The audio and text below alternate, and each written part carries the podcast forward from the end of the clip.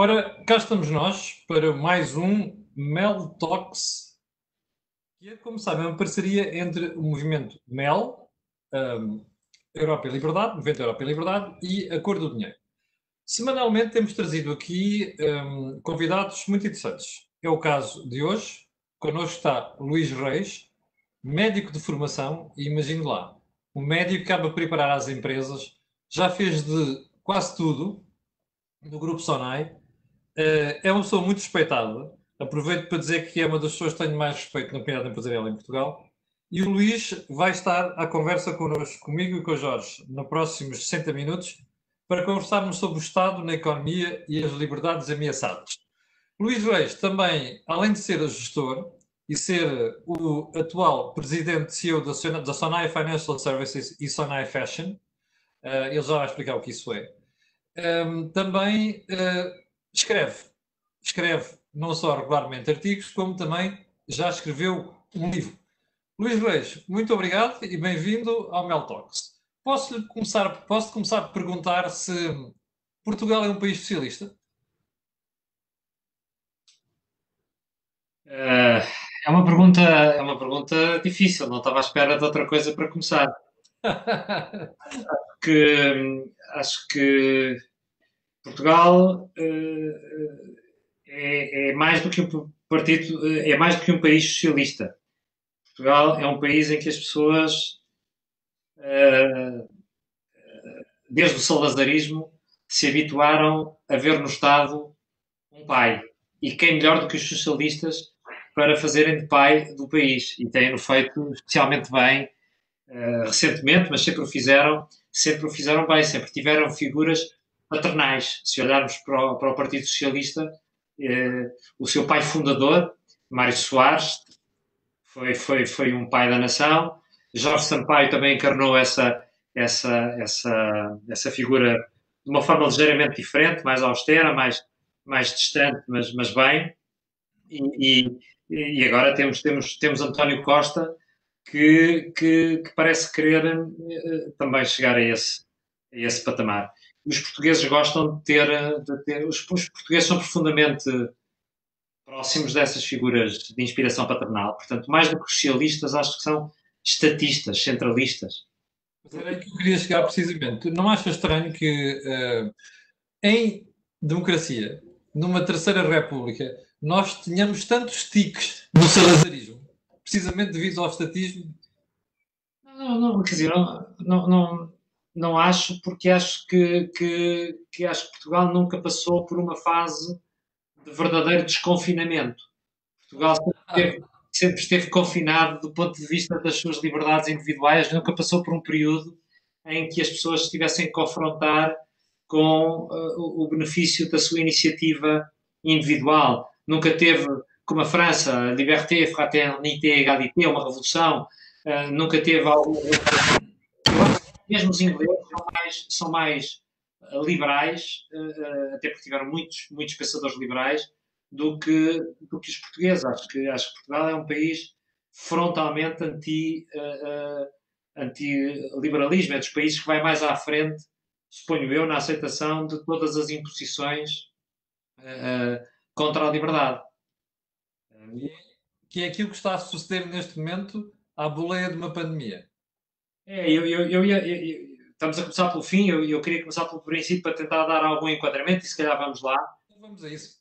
É, eu, eu, acho que há, há, há, dois, dois temas importantes. Um, um, sobre o qual passo muito rapidamente, é o contexto económico é, de, de incerteza extrema que nunca se viveu eu quando vejo as projeções económicas entre 6% e 25% das instituições mais respeitadas, acho que era melhor dizer que a nossa para a, queda, para a queda do PIB em Portugal ou em qualquer país do mundo, se calhar melhor é fazer uma projeção entre 0 e 100 para a queda do PIB, porque se acerta. É provavelmente a única que vai acertar. E, e, e, e neste cenário extremo de, de, incerteza, eh, nós estamos a viver várias crises. A primeira é, obviamente, uma crise sanitária, até porque é, estamos a viver um. É uma crise. Tu disseste que eu era médico, já fui, portanto, posso falar destas coisas, tenho acompanhado com algum interesse. O vírus até é um vírus de contágio medianamente baixo, mas é altamente mortal em grupos de risco bastante, eh, bastante bem identificados. E isso, por, por uma crise sanitária, eh, provocou uma crise sanitária a que se associou uma enorme crise de medo. Já várias pessoas falaram sobre isso. E essa crise de medo serviu, serviu e simultaneamente foi servida pela imprensa, pelas redes sociais, por ordens e contra-ordens, por mensagens populistas, por iniciativas avulso. Houve um concurso em Portugal de quem é o autarca que mais combate o bicho. E, e eles puseram-se todos em fila e no final vai haver um prémio. Vai aparecer o prémio Autarca Covid. Há vários que se candidataram e fizeram várias coisas, muitas iniciativas, todos, todos muito cheios de, de, de iniciativa.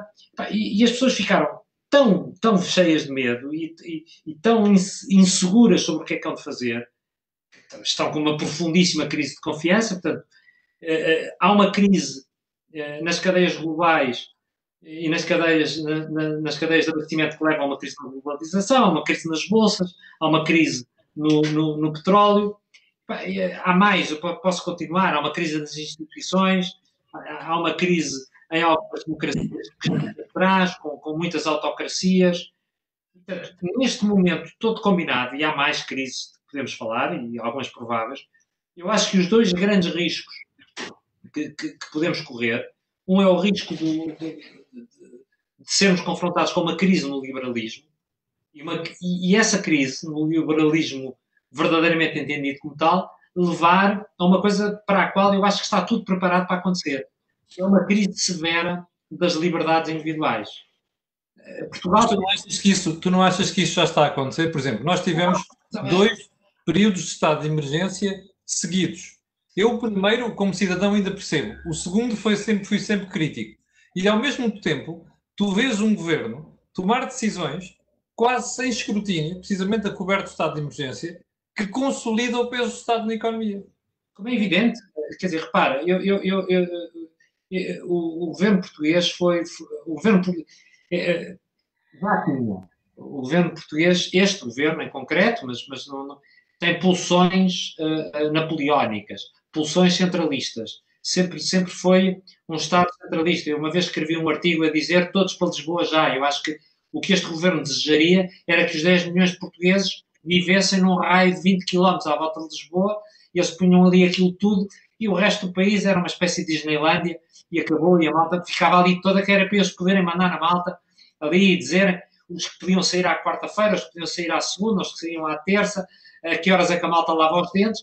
Um país que aceita, sem uma sublevação social, 78 regras, 78, para ir à praia, quer dizer, é, é, é, pá, é, é, está preparado para tudo, está preparado para que lhe digam tens que andar pela direita, agora tens que virar à esquerda, agora tens que não sei o quê, agora as empresas têm que fazer isto, agora as empresas têm que fazer aquilo.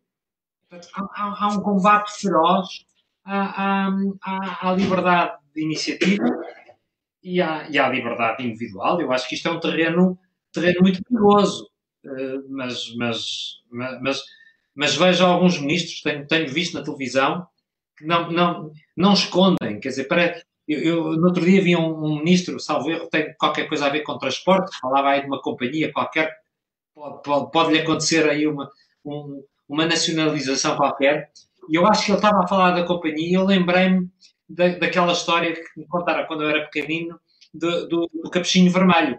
Ele... Luís, deixa-me só esclarecer as pessoas estamos a falar, para os mais distraídos, estamos a falar do Pedro Nuno Santos e da TAP. Adiante. Talvez, talvez. E, e, eu, eu, eu, eu vi, ele parecia o lobo, ele estava ali, aquela cara, aquela, aqueles olhos, ele, só lhe faltava, ele está, eh, está preparado para dizer, olha, pá, não, não tenho procuração para defender os acionistas privados da TAP, não tenho procuração para defender o processo pela qual a TAP foi nacionalizada, tenho muitas, eh, não desnacionalizada, até tenho dúvidas sobre o tema, mas, mas, mas, epá, mas, mas que o governo está desejoso de, de abocanhar esta coisa toda, a Ministra da Saúde encontrou aqui a melhor justificação para acabar com, com, com eh, esses, esses malandros desses privados que ousaram desafiar um Serviço Nacional de Saúde único, unicidade, unidade sindical, uma coisa. Epá, os portugueses podem escolher ser tratados. O, o sonho de qualquer centralista é poder dizer a que dia, a que horas, quando e em que sítio é que tu vais tratar do, do, do, do teu problema A, B e C. E isso vai-nos acontecer. Luís, mas eu de uma pessoa que diz quando está estressada, ou zangada, ou chateada, ouve o hino da CGTP, eu não consigo esperar melhor, confesso. Jorge Marrão, queres entrar na conversa? Sim.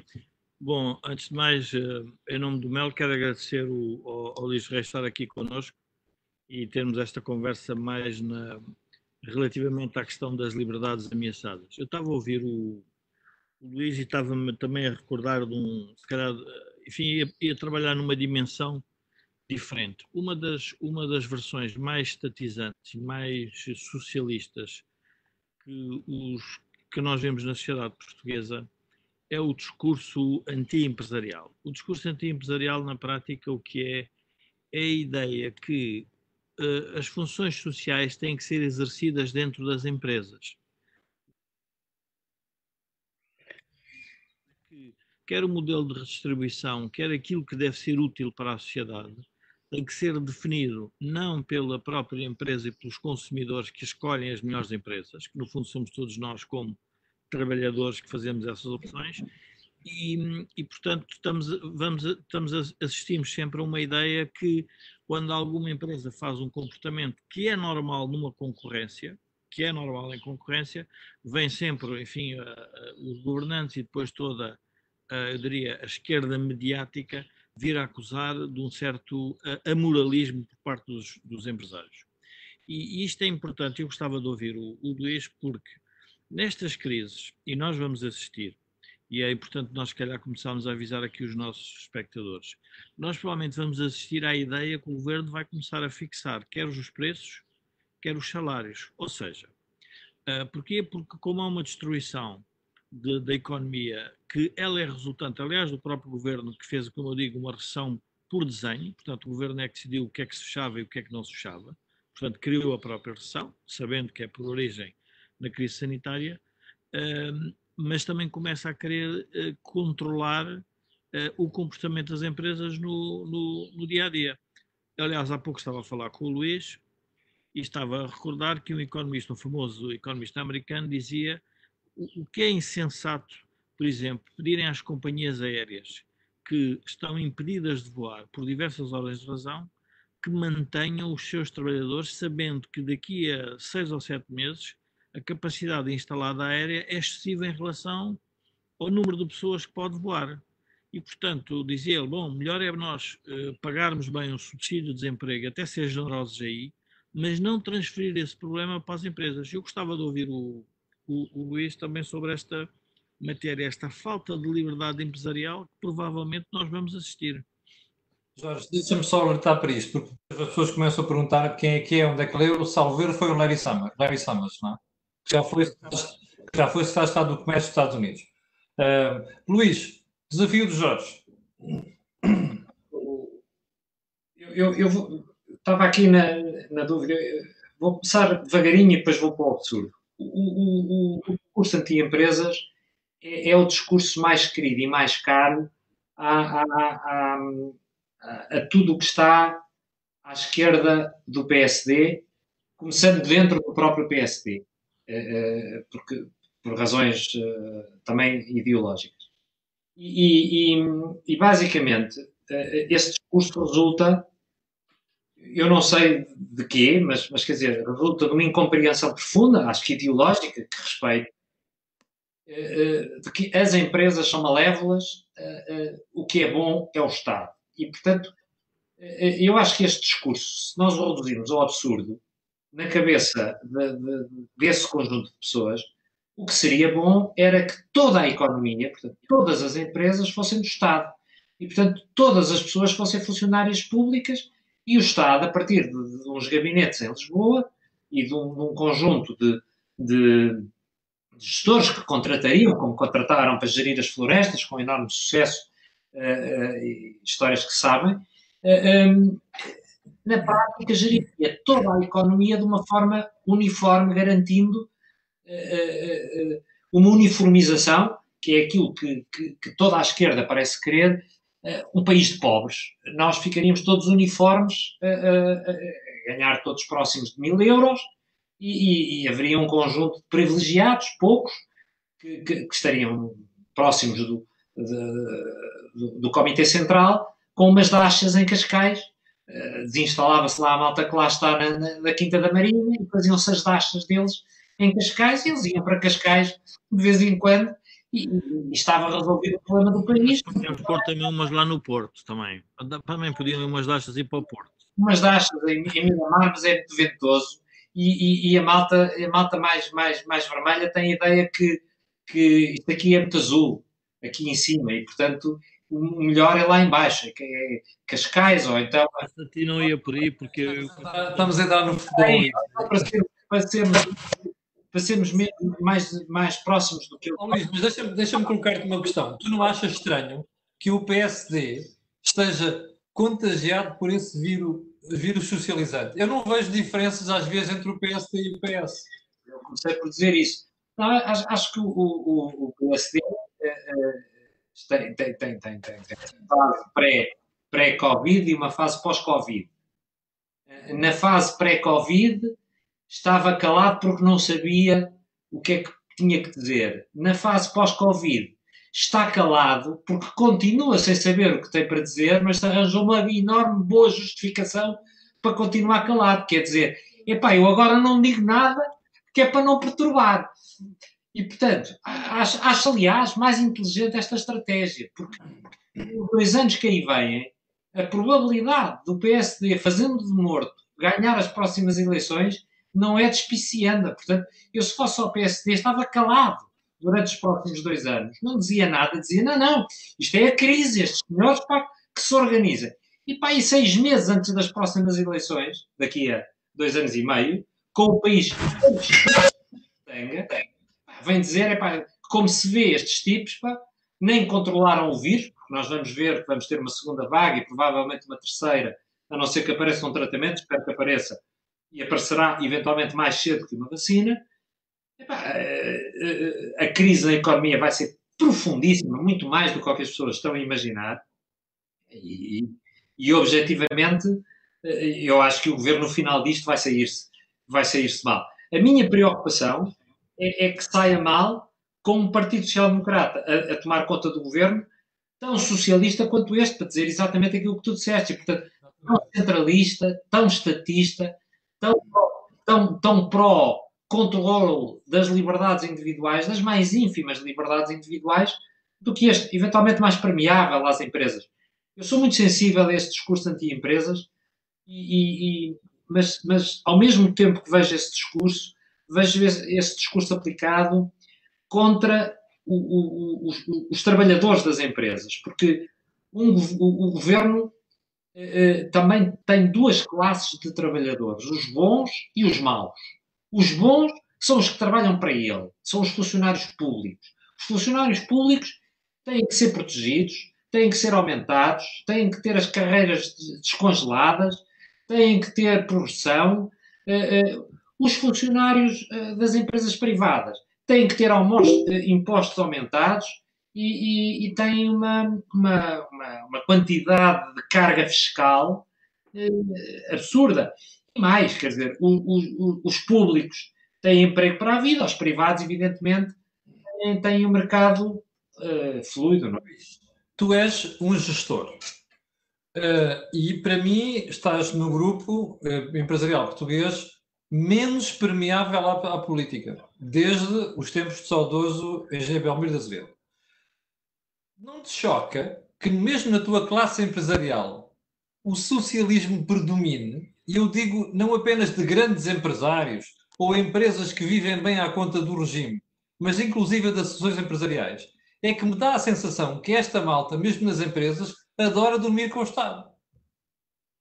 É, é, eu acho que a, que a Sonai é, é, é, tem uma história que eu me orgulho muito, porque a vivi. Eu estou na Sonai há 30 anos, portanto vivi. A Sonai experimentou por muitas vezes, uma coisa que recentemente foi dita com as letras todas pelo atual Primeiro-Ministro. Quem se mete com o PS, leva. E, portanto, a Sonai, várias vezes com, com, com o, o, Estado, se quiseres, e, e, com várias cores de Estado, e levou sempre. Perdeu no, no BPA, eh, perdeu no. no na PT. falar disso, perdeu na PT, perdeu na, na, na nas florestas, eh, perdeu na tentativa de, de, de, de da São Porcel, eh, da, da Porto Cel, peço desculpa, e em mais uma, uma série de, de, Perdeu na licença da. Açores também, lembras? Açores, perdeu na licença da TVI, perdeu na primeira licença de, da televisão, perdeu na primeira licença dos telemóveis. Portanto, é sempre que se meteu com o Estado, levou, levou. E sempre pagou muito cara a sua independência. Eu acho que os empresários uh, uh, uh, veem, veem que entre, entre, entre isso, entre, entre ser prejudicados e, e, e, e ter algum benefício, epá, preferem, preferem o lado do, do benefício e, portanto, mas isso, é mas isso, é uma visão perversa das coisas, porque por esta ordem de ideias, mais dia menos dia, as empresas não têm autonomia nenhuma e não conseguem fazer nada, nem decidir nada, porque sabem que têm ali o Estado a tramar-lhes a vida eu, eu, eu, acho, eu, eu, tenho muito receio disso. Eu não sou propriamente um otimista eh, e, acho que a, a, aquilo que aquilo que melhor aconteceu a Portugal nos últimos anos foi que Portugal saiu, saiu, não saiu bem, mas Portugal mais ou menos chafou-se da crise. Não se safou completamente, a dívida continua em níveis muito altos.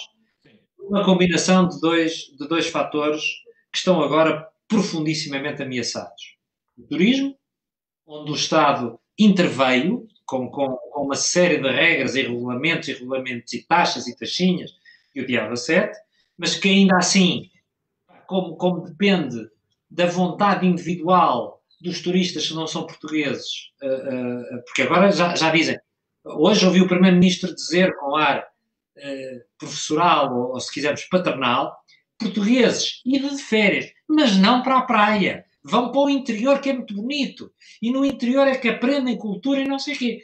Portanto, provavelmente vai haver cotas. Há, há portugueses podem ir para o litoral, mas há um grupo de portugueses que têm, que o, o governo decreta, que vão para o interior. E para o ano trocam. Se portarem bem, porque se não se portarem bem, ficam em casa, confinados. Pronto. Por um período que alguém lá no, no, numa Secretaria de Estado vai determinar qual é o período que um gajo que se porta mal fica. E o mesmo acontece, acontece aos empresários. E, e, portanto, eu falei do turismo, e a segunda coisa que, que, de bom que aconteceu a Portugal, porque não depende do governo português, foram as exportações. Que, apesar do governo português, nos permitiram, ou permitiram a muitas empresas, libertar-se das, das uh, amarras e dos pesos e contrapesos e dificuldades e burocracias que o governo português coloca. As empresas saíram para o exterior, Muitas beneficiaram do espaço económico europeu que tem regras que depois são comuns, exportaram para a Espanha, para a França, para, os mercados habituais e exportaram muito para fora da Europa. Há, há um estudo recente até que mostra já que um dos, um dos, países mais afetados nas transferências dos Estados Unidos, não é dos mais afetados, está mas está numa lista, é, é Portugal. Portugal vai ter uma, um, um imbalance grande com os Estados Unidos, porque tinha muitas exportações, ele estava a conquistar mercado e cota de mercado nos Estados Unidos, até em serviços de IT e coisas desse tipo, que estão agora uh, potencialmente ameaçados também por outros temas que têm a ver com, com outra crise que existe nos Estados Unidos. E, portanto, a combinação destes dois efeitos, que deu alguma liberdade às empresas portuguesas, o turismo e as exportações, que também não deixa de ser turismo, somado com alguma exportação de serviços, se quisermos, está agora profundissimamente ameaçado por esta crise, porque esta crise vai afetar, como eu já tinha, eu falei na globalização, vai afetar muito a, a exportação e o turismo nem se fala. É? Jorge. Bom, eu, eu, gostava de tentar responder aqui a dois ou três espectadores que fizeram aqui alguns comentários. Mas comecei... Eu tenho aqui uma observação a fazer, já avancei, avancei. Uma, a primeira que eu gostava de alertar as pessoas é, no fundo, fazer a seguinte pergunta: de onde é que vem a liberdade do trabalhador? A liberdade do trabalhador vem pelo facto de ter empresas em que pode mudar de emprego. A liberdade do trabalhador não vem, não é resultante dele ter só uma fonte de emprego. Porque é que as, as, ideias mais, se quisermos, mais liberais da sociedade ou da democracia liberal, já nem estou a falar no liberalismo como, como doutrina económica, são, uh, são, no fundo, adversas à ideia do, do monopólio, seja público ou privado. Porque aí o que acontece é que nem os consumidores têm liberdade para escolher, nem os próprios trabalhadores têm liberdade para escolher. E, portanto, as pessoas têm que perceber que o facto de haver concorrência é muito útil para o próprio trabalhador. Depois há aqui um espectador que diz assim: bom, mas os, os empresários, uh, há sempre uns chicos espertos. Eu só gostaria de lembrar aos espectadores que há 1 milhão e 200 mil empresas em Portugal e é natural que 1 milhão e 200 mil haja uma pequena fração que seja, que seja chico esperto. Mas tem que relembrar que é muito pior a chico espertice quando está no Estado, porque o Estado consegue gerir 80 mil milhões de dinheiro de todos nós um empresário, por mais chico esperto que seja, pode fazer muito, mas não consegue nunca destruir o que nós assistimos à destruição no país nos últimos anos. As pessoas, quando quiserem fazer comparações entre o Estado e, o, e se quisermos, a sociedade, têm que perceber que a diferença é abissal. Nós acabamos com o feudalismo porque não queríamos ter os senhores a mandar nos servos. Nós acabamos com os reis absolutos porque não queríamos os, que a corte mandasse nas pessoas e que restringia a nossa liberdade. E, portanto, quando na, no século XXI nós discutimos o papel do Estado, esquecemos que é exatamente a mesma coisa. Nós estamos a discutir o papel do poder absoluto de alguém que tem acesso a um poder que não pode ser absoluto. Por isso é que nós estamos em democracia. E as pessoas, no fundo, querem fazer as comparações, dizer, bom, mas porquê é que nós derrubamos derrubamos as monarquias absolutas. As monarquias coexistem, são monarquias constitucionais e seguem as regras democráticas. As absolutas foram todas destruídas. E o resultado prático qual foi? Nós vemos é que nas democracias os países crescem. Portanto, esta ideia da, da, da, da guerra-Estado, uh, como é que dizer, da guerra-Estado-mercado, ou se quiser, uh, trabalhadores-cidadãos, tem que ser sempre analisado de vista histórico e estratégico o Estado tem, obviamente, a obrigação de definir uma estratégia para o país, mas não tem a obrigação nem de executar, nem de impor regras para que seja feita querem. Porquê? Porque quem vai sofrer com a introdução dessas regras não é o próprio Estado, são as próprias pessoas. Nós hoje estamos a pagar mais impostos. Quando, quando às vezes perguntam, mas porquê é que nós tivemos três bancarrotas?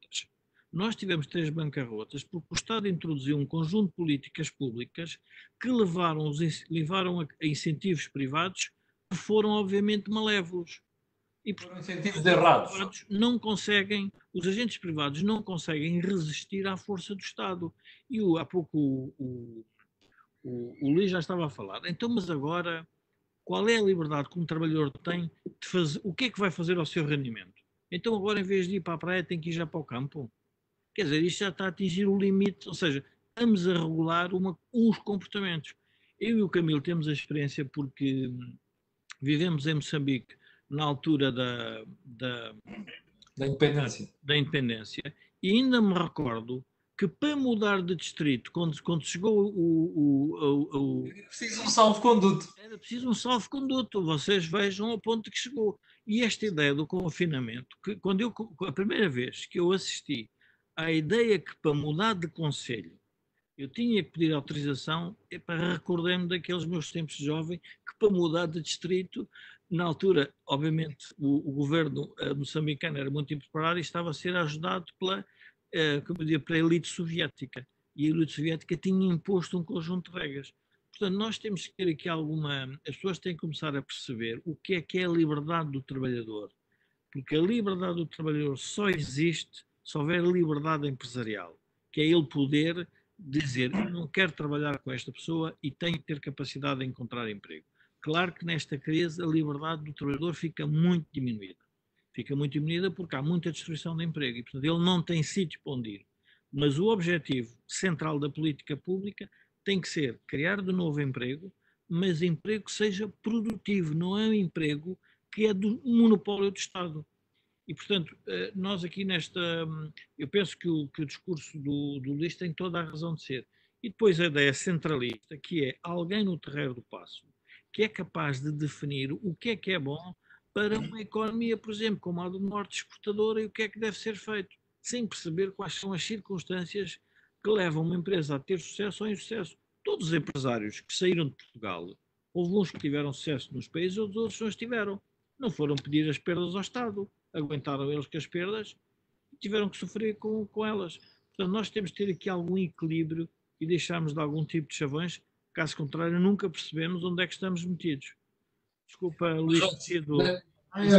Deixa-me deixa pedir aqui ao Luís para comentar isto. Ó Luís, uh, um dos nossos espectadores, aliás, que até é meu amigo e do Jorge Marrão, que é o António Moura, colocou aqui um post uh, sobre a Sonai que eu vou ter que te dar a ti a possibilidade de defenderes, uh, ou então de concordares com ele, que é assim, a Sonai, diz o António Moura, beneficiou do congelamento de rendas da anterior lei do arrendamento, que serviu para degradar os centros das cidades e potenciar o desenvolvimento dos shoppings. Faz lá a defesa de honra, se faz favor. Não, não, é mais uma vez uma visão um bocadinho centralista das coisas. Quer dizer, é, é, a Sonai lançou centros comerciais, nem, nem, nem, fazia ideia nenhuma dessa coisa do confinamento das rendas ou da. De... Não, a Sonai lançou centros comerciais porque entendeu na altura, e eu participei nesse processo, que havia claramente uma oportunidade inspirada em modelos que viu. Olha, eu lembro-me de fazer as primeiras viagens de prospecção disso. O engenheiro Palmiro era uma pessoa sempre um, uns anos à frente e, e apercebeu-se de que estavam a existir, num sítio onde até estão em dificuldades, nos Estados Unidos, agrupamentos bem feitos de lojas e gabinetes de arquitetura que, que aparentemente tinham, atraíam consumidores. Portanto, os nossos centros comerciais nasceram pouco preocupados com, com o tema das rendas e se havia rendas nos centros das cidades. A Sonai sempre pouco, pouco se preocupou com essas limitações. E, portanto, decidiu avançar por sua conta e risco, com investimentos, alguns significativos, alguns correram bem, outros correram menos bem, e que não teve nada a ver, não teve nada a ver com esse tema de haver com, uh, uh, temas de foi por haver condicionamento de rendas que a Sonai foi uma empresa que ter o sucesso que teve. Olha, nunca, nunca, se discutiu isso, quer dizer, eh, não, não, não, não tem qualquer sentido. Eu queria muito que o Belmiro, nas vossas reuniões de direção, alguma vez tivesse dito vamos aproveitar estas limitações. Há uma oportunidade, não, há uma oportunidade porque há, há estas tendências de mercado, as pessoas querem fazer isto, há isto, e sempre foi pelo lado da oportunidade. Eu queria comentar o que o Jorge disse, porque eu acho queria acrescentar ao tema de onde é que vem a liberdade do trabalhador. Eu acho que ele, ele terminou de forma exemplar.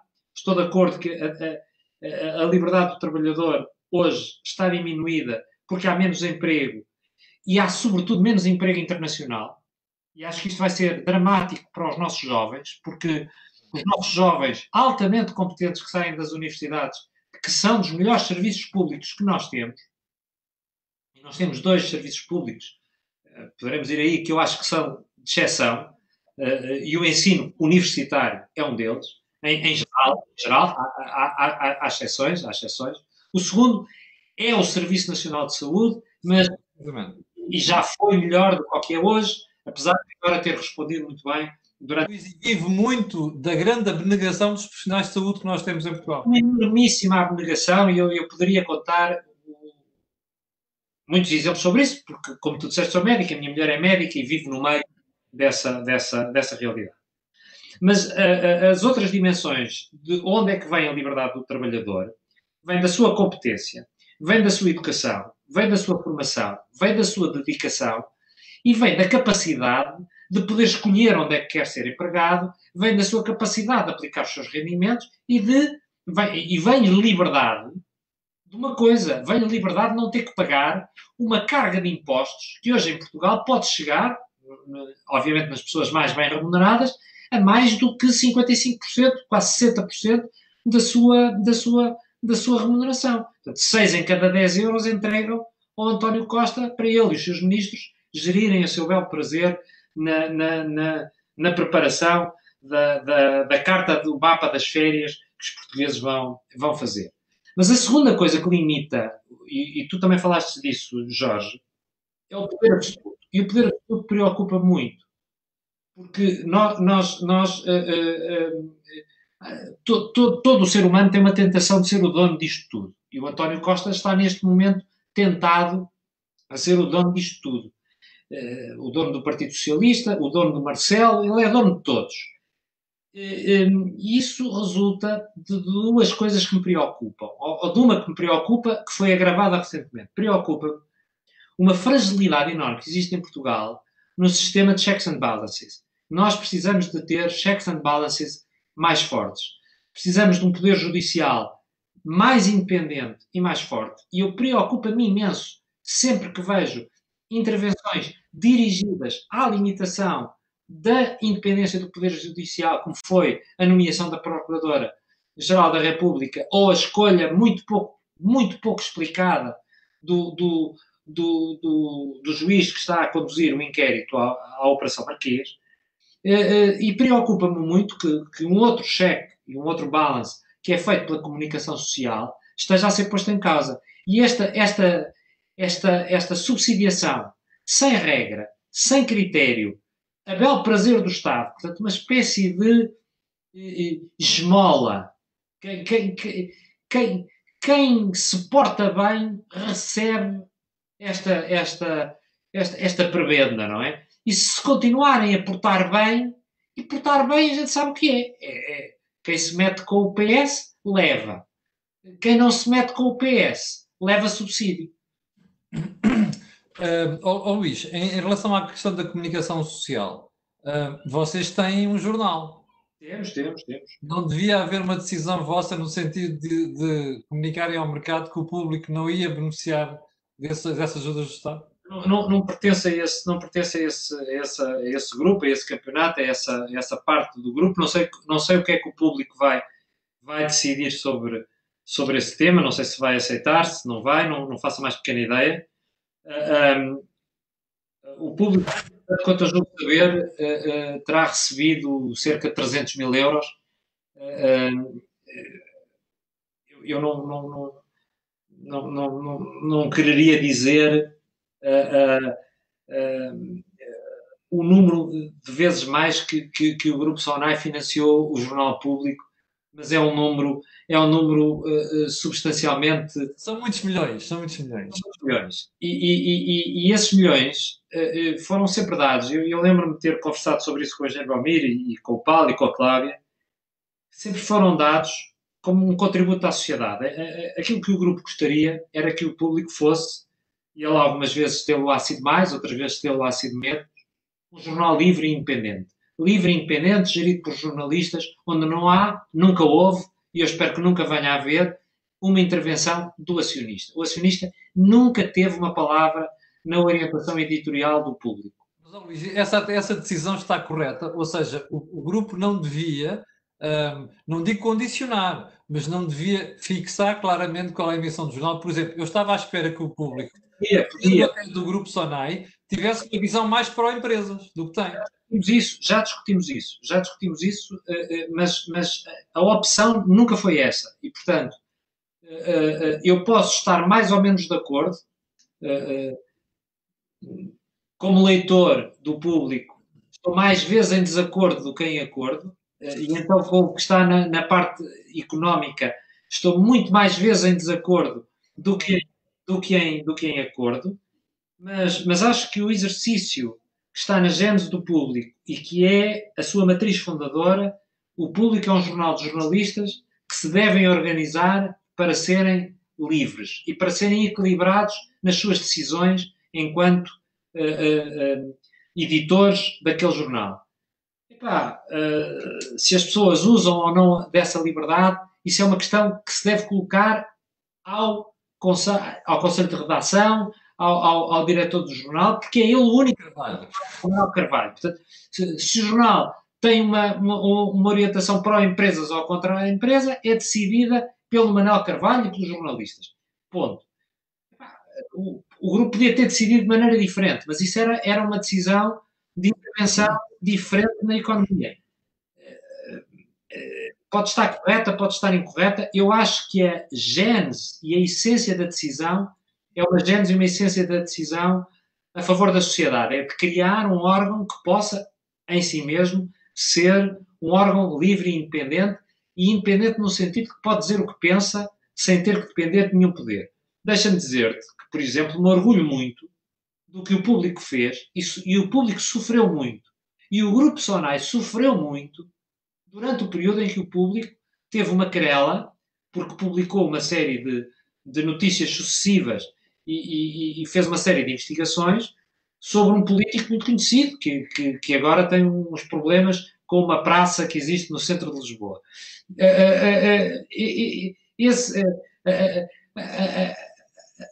Quem começou esse, esse trajeto com o tema da licenciatura, com o tema do Freeport, etc., foi um jornal chamado Público. Eu orgulho-me disso, isso é serviço ao é serviço público. Como digo, houve momentos em que o público esteve mais perto dessa matriz de liberdade total, liberdade total para ser um, um check and balance da sociedade, terá tido outros momentos em que não foi. Uh, os 300 mil euros que foram atribuídos ao público, acho que, quer dizer, são, são totalmente irrelevantes e, e pá, não vão, é, é, uma vírgula, é um arredondamento, quer dizer, não, não, não estou a dizer se os devem aceitar, se não devem. Uh, eu, a mim preocupa-me uh, o Estado ter feito isso sem ter dito. Este critério é por aquele critério. A comunicação, nós precisamos de uma comunicação social livre e independente se a comunicação social está a atravessar um momento difícil, pode ser ajudada de alguma maneira. Pode ser ajudada. Esta talvez tenha sido a pior forma Exatamente. que se encontrou para ajudar a comunicação social. Haveria outras. Esta... Foi uma das críticas mais violentas que nos programas da manhã aqui do, do, do, da cor do dinheiro. Foi exatamente essa a forma como o meu setor se deixou uh, uh, Deixou, exatamente, deixou condicionar pelo Estado com este, com este tipo de decisão. Ó Luís, eu conheço-te há alguns anos já, leio também há muitos anos, e tu és dos poucos gestores de grupos empresariais que não têm um, controle na língua. Quando tem que dizer alguma coisa, diz. Oh, Isto Camilo, não te cria problemas e ao grupo, ao grupo. Camilo, posso só, só para fazer aqui uma, fazer uma pergunta a ti na, em, na sequência do que o Luís Reis disse. Vamos admitir que um bem público é o direito à informação e a diferentes correntes de opinião. E vamos admitir que o Estado agora nacionalizava todos os jornais. Ou seja, as pessoas teriam que perceber o que é que isso significa. E têm que perceber que é um agente privado que decidiu investir num jornal e seguiu uma linha editorial que deu essa liberdade, portanto, essa corrente de opinião. Então, no fundo, é uma corrente de opinião provavelmente nós não podemos estar, podemos não estar de acordo, mas ela existe e é veiculada e essa, essa entidade não fez ainda, não, quer dizer, não se intrometeu na liberdade dos jornalistas. E, portanto, uma das coisas a mim que me preocupa é que os jornalistas, em geral, não estão a ver que, ou não, ou não estão a ver, ou não querem ver, ou estão, como eu dizia, com, ou estão muito condicionados pelas suas convicções ideológicas, que o crescente poder do Estado na sociedade vai levar à diminuição da liberdade jornalística. E, portanto, isso é tão evidente que é uma pena os jornais demitirem-se desse debate, porque julgam que ao fazerem esse debate estão a defender os, o, que eles, o que, no fundo, a esquerda classificou como os neoliberais e os libérrimos do país. Não é nada disso que nós estamos a falar. Nós estamos a falar de um país normal, civilizado, que tem correntes de opinião e que discute ideias e modelos e visões de sociedade distintas. E, ao mesmo tempo, se se falar no papel do Estado, de repente parece que o papel do Estado. E é por isso, na minha opinião, que este debate sobre o. o enfim, no caso, o, o, o, Luís, o Luís Rei não quis dizer, mas eu vou dizer: a esmola que deram ao público, que é uma esmola, comparativamente ao que a não pôs no público. E porquê é que este debate é um debate que tem um conflito de interesse inerente?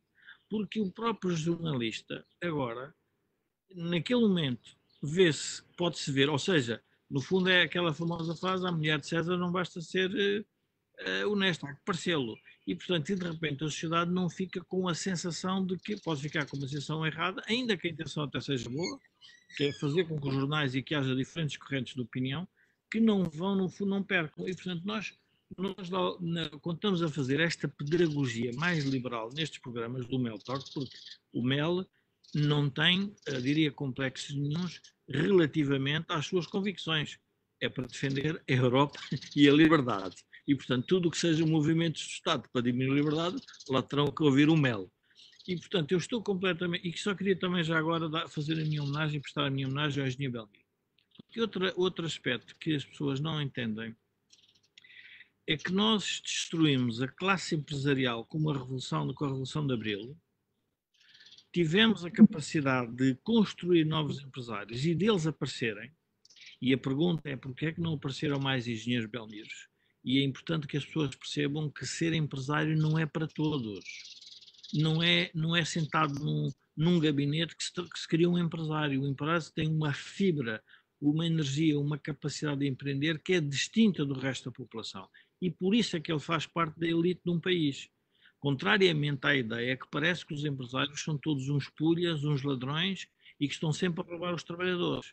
Ora, não há nenhum país europeu civilizado que discuta nesta base. Nós discutimos ainda na base marxista-leninista que parece que o capital, o empresário em si, enferma de uma amoralidade pelo facto de empreender. Eu às vezes pergunto a certos trabalhadores, digo, pá, mas vocês, por que é que não fazem o empreendimento porque é que vocês não ficam com a empresa e tomem conta da empresa? A vontade que me dá agora dizer, nesta crise que estão, que estão a atacar os empresários, alguns deles, é dizer assim, os, os dessa experiência na altura da Revolução. Não correu bem. Mas, eh, Camilo, desculpa. Eu, eu, eu, gostava que o Luís comentasse a pergunta ou respondesse à pergunta que lhe coloquei, porque eu, eu, enfim, é um acho... há muitos anos e a questão é, não, oh, Luís, isso não te traz problemas nem a ti nem ao grupo? Trará, com certeza, mas, mas, mas quer dizer, acho, acho que no equilíbrio entre, entre defender a liberdade e, e, e, ter alguma, algum desse desconforto, eu prefiro e continuo a defender a liberdade. Uh, há momentos em que tenho que a defender de uma maneira mais expressa, há momentos em que tenho que ser mais contido. Estou nesta fase numa fase de maior contenção, até para evitar alguns, alguns, alguns efeitos secundários mais negativos, porque eles podem, podem ocorrer e já, alguns já terão, já terão ocorrido, mas, mas não me tenho nessa conta, quer dizer, a minha voz, a minha voz não é suficiente para, para ser ouvida pelos, enfim, pelas pessoas que têm, que têm esse poder absoluto. Ou... Tu, tu há bocadinho tocaste num, para mim, dos pontos mais importantes daquilo que é a realidade portuguesa hoje em dia diz assim: nós precisamos de checks and balances. Citaste dois, a justiça, a comunicação social. Mas se nós olharmos para a Constituição da República Portuguesa, nós temos o poder executivo entrega um governo, o poder legislativo entrega um parlamento e o poder uh, judicial entrega aos tribunais. Bom, Luís, não acha estranho que alguns destes poderes, é que não mencionaste outro muito importante, que é a presidência da República. Nós somos um regime semipresidencialista. Quando o legislador constitucional criou aquelas normas em 76, tinha como preocupação evitar que nós caíssemos do pântano da Primeira República.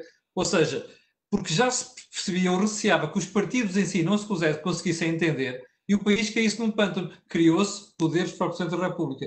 Não acha estranho que nós tenhamos um presidente que neste momento parece mais um, uh, o, o irmão mais velho do primeiro-ministro do que um dos elementos desse checks and balances?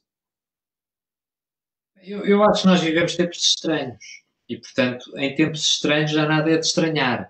Uh, uh, uh, estou mais preocupado com a frase do, do, Fernando Pessoa, que é primeiro estranha-se e depois entranha-se. Queria ver se evitava isso. que é estranho é, quer dizer, que, que isto, isto, parece aquela. Há muita gente, não queremos sair para o futebol, mas há muita gente que, que, que, que em causa o circuito algo poluído entre a política e o futebol, ou entre político, os políticos e algumas grandes empresas próximas da capital, ou os reguladores e algumas grandes empresas próximas da, da, da capital, que geram aí alguns, alguns fenómenos uh, que eu acho de escrutínio uh, muito relevante e, e, na maior parte dos casos, fica por fazer. Uh, eh, um, Preocupa-me neste momento que esteja tudo em amálgama. O Poder Judicial foi, foi praticamente calado. Foi calado por intervenções cirúrgicas deste governo, desde aquela que eu referi, durante o estado de emergência as pessoas não se aperceberam, não houve um jornal que eu tivesse visto a, a, a, a discutir o, o, o, afastamento que o Poder Judicial teve durante esse período.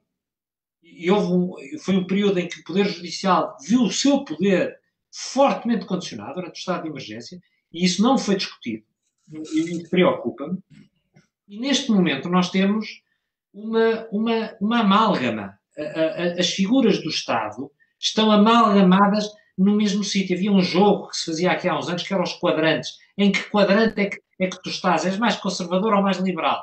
Eu acho que o, o Presidente da República, o Primeiro-Ministro, o, o principal partido da oposição, o Jerónimo de Souza e aquela senhora que apareceu agora na CGTP, devem todos caber num, num, num quarto que, de 4 por 4 quer dizer, não, não, não podem lá estar todos, porque senão a Graça Freitas vai lá e declara-os uh, uh, em cumprimento do estado de pandemia e, portanto, não estão a cumprir o dever cívico. Pronto, epá, mas, mas, mas, mas isso acho estranho, acho muito estranho, espero que não se entranhe. Nós já vamos com 50 minutos de programa. Uh, Jorge, eu, eu gostava de, de, pegar nisto que o, que, o, que o Luís disse. Luís, isto pode ser o princípio do fim, porque todos os regimes caem, caem em geral. Quando nós observamos a queda dos regimes, há uma coisa que é sempre igual: é que os poderes ficam todos concentrados. Porquê? Porque nada se pode passar à volta do poder, porque a voz contrária é uma voz que impede o próprio poder de ser exercido e, portanto, o que acontece é que cada vez fecham mais. E, e, o que eu, o que eu, eu nessa, tu dizes que és pessimista, não sei como disse se é otimista ou pessimista. Eu sou relativamente otimista. Eu acho que esta crise o que pode gerar é, vamos lá, desnudar o que se está a passar. A partir do momento em que nós vemos a combinação, que é uma combinação, um conluio, que vocês queiram chamar, entre o Presidente da República, Presidente da Assembleia da República, o Primeiro-Ministro e que impede os próprios líderes da oposição falar, porque a oposição também não pode falar, porque não tem recursos, não tem solução para o país, tem dificuldade em encontrar uma nova solução, pá, tudo isto vai revelar que nós temos um problema muito mais complicado do que, estão, que nos estão a dizer. Quando a própria imprensa reproduz, e quando eu vejo o Camilo com 200 e tal mil seguidores, que todos os dias é uma voz, hum, como é que dizer, desconfortável, há qualquer coisa de errado. Quer dizer, isto olhando para a queda do regime marcelista, é fácil de ver, não é? Quer dizer, só, só o Marcelo Caetano foi o último a saber que ia cair, não é? é, é todos os outros já sabiam que ele ia cair. Eu, concordo contigo em género, número e grau. Não tenho a certeza é que a, a, a, consequência que eu retiro disso seja exatamente a mesma.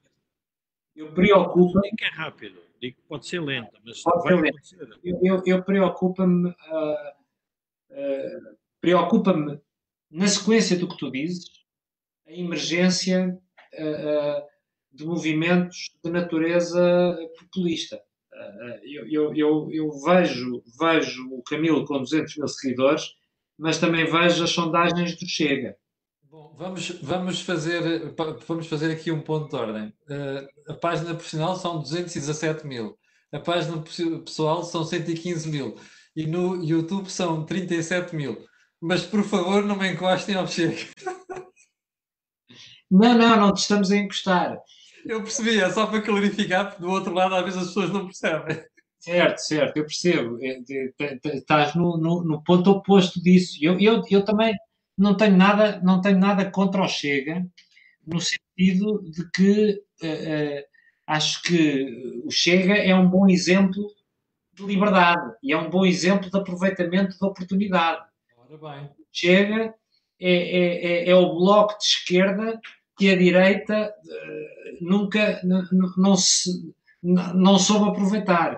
Uh, e, portanto, uh, aliás, o esquerdo, pá, há dois fenómenos em Portugal que são, do meu ponto de vista, da responsabilidade do PSD. Um chama-se PAN, o PSD é o criador da ecologia em Portugal, os grandes ecologistas em Portugal nasceram cresceram. Pimenta, o Carlos Pimenta, por exemplo. Ah, mas há mais, o Jorge Moreira da Silva, cresceram no seio do, do, do, do, PSD, muito antes de se falar de, de ecologia e do problema do, dos cães, dos gatos e, e das touradas e da, e da, castração química dos animais.